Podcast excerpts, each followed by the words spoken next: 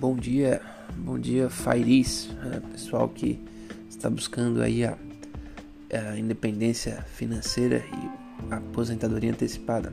Estamos aí no dia 17 de junho de 2020, então vou fazer aquela breve atualização aí a respeito da economia e depois a gente parte para uma reflexão a respeito do FIRE. É, Hoje é o dia que a, vai existir mais uma reunião do, do COMPOM, né, o Conselho de Política Monetária do Brasil.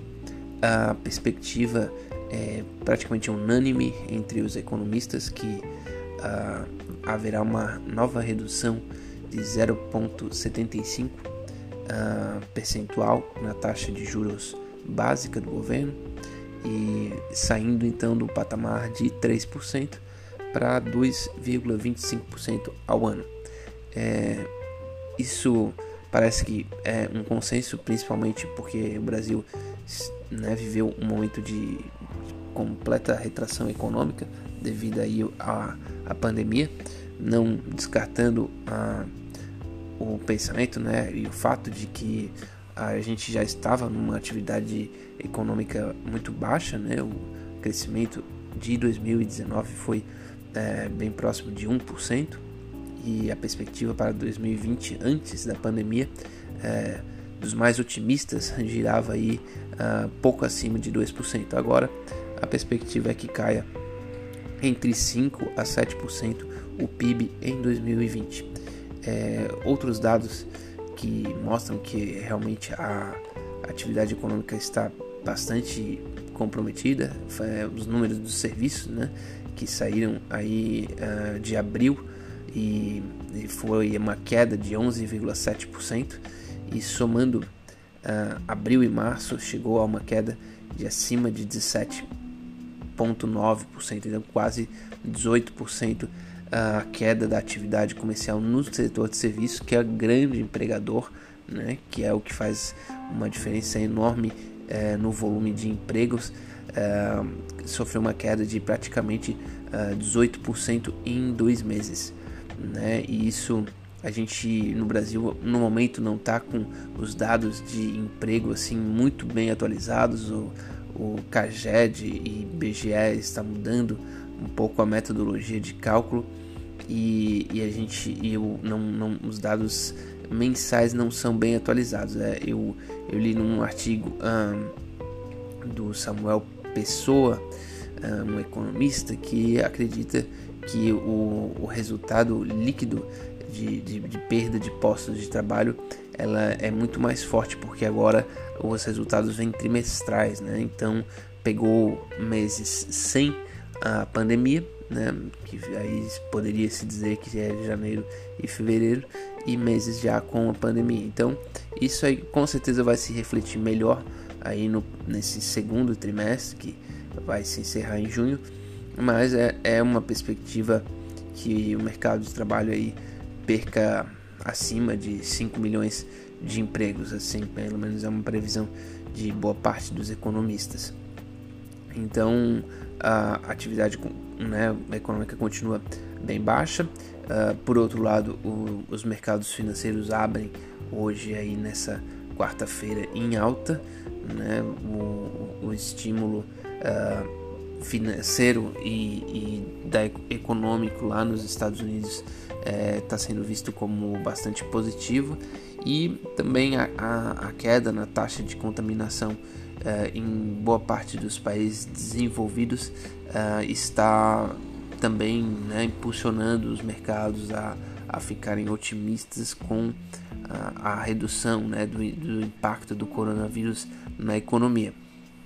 O Brasil uh, segue, eu acho que no terceiro dia consecutivo, como o país com o maior número de casos uh, relatados do coronavírus, sendo que o Brasil ainda é um país que testa pouco, uh, ficou aí acima de 34 mil casos relatados e o número de mortes está aí um pouco difícil de é, de, de, precisar, porque também tem problemas de metodologia de cálculo. Ainda assim, o, os dados de mortos por milhão no Brasil ainda são melhores do que muitos países. Então, apesar da gente ter um quadro que não é animador, não é tranquilo, também não dá para dizer que o Brasil é a maior catástrofe mundial. Felizmente isso não acontece, uh, talvez mais por sorte do que por juízo, mas uh, segue algo um pouco preocupante, porque também uh, agora sim a maioria das cidades estão retomando né, suas atividades econômicas né, e tudo mais. Então é, é, é imaginado que haja mais contato e uma, um nível de contaminação maior. Então é algo que ainda, uh, que ainda precisa ser monitorado ao longo do tempo. Né? Então é, o, o, esse, é o panorama atual. É, acho que os, quem conseguir uh, manter-se uh, são, uh, né, tanto fisicamente quanto psicologicamente, não pode se deixar levar por, por, por notícias nem extremamente otimistas e nem extremamente pessimistas.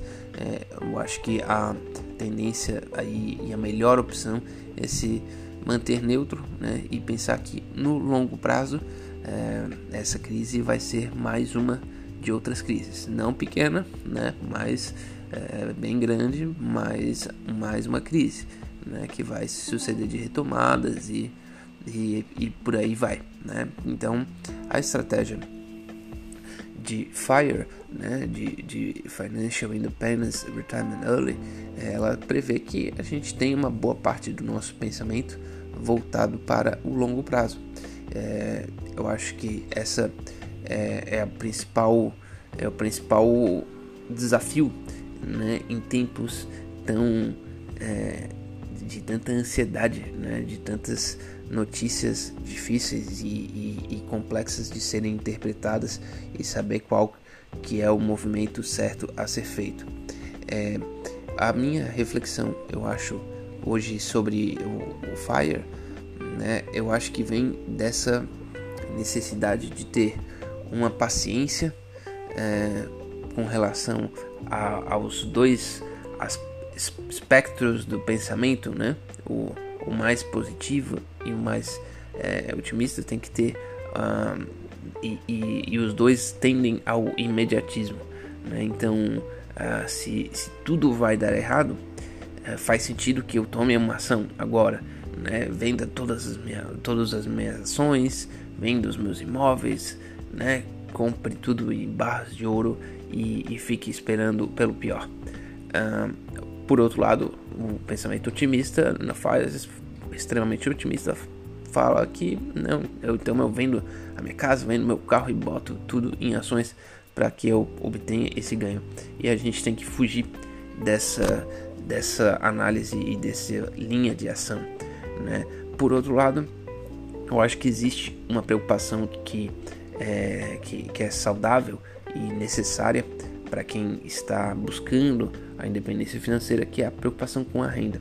Então, a, existe sim uma necessidade de se preocupar com a garantia e duplicação das formas de renda. Né? Eu acho que no futuro uh, vai ficar cada vez mais desafiador. Eu, eu falo né, do viés aqui na, de quem está numa classe média, classe média né, nem classe média média, né? E, e, e, pessoas também que estejam aí hum, perto dessa, dessa linha de renda precisam pensar como manter. Vai ser cada vez mais difícil manter o poder aquisitivo, as reposições salariais vão ser cada vez mais complicadas, é, mas existem outras oportunidades de se complementar a renda. Realmente será necessário trabalhar mais, será necessário é, mais empenho em aprendizado, mas é essa mescla entre uma paciência para perceber que não, não é uma jogada é, de, de curto prazo que vai fazer a, a sua a, a seu diferencial no patrimônio, mas ao mesmo tempo ser agressivo no, no âmbito de adquirir conhecimento, né, de buscar novas oportunidades. É, acho que isso faz uma completa diferença. Algumas atitudes uh, para reduzir taxas, por exemplo, é, assumir bancos digitais é, para operações do dia a dia. Tem gente que paga 12 reais, 20 reais para fazer um TED. Isso não é mais aceitável porque isso no longo prazo faz muita diferença. É, opções que deem cashback, né? Hoje em dia tem aquela Melius. É, se você vai fazer uma compra, é, eles têm lá, às vezes dão 2%, 3%, 4% de cashback e você pode colocar direto na sua conta corrente. É, dentre outras pequenas ações, podem fazer com que você tenha alguma é, algum reembolso, alguma renda, né? sem contar em outras formas de investimento que, que tragam rentabilidades mensais. Eu sou bastante adepto do investimento imobiliário, mas isso não é um, um tema para para um podcast tão curto, mas ainda assim também sou favorável aos fundos imobiliários que podem é, se bem comprados, bem geridos, podem te dar uma liquidez e uma renda diária, né, mensal, perdão. É, e, e, começar a estudar e pesquisar essas práticas é, faz com que você possa ter um desempenho melhor no longo prazo. Eu acho que esse deve ser o foco de pensamento de quem está buscando a independência financeira. Bom, passei aí dos 11 minutos, espero ter contribuído em algo aí nessa minha análise diária. Um forte abraço, até mais.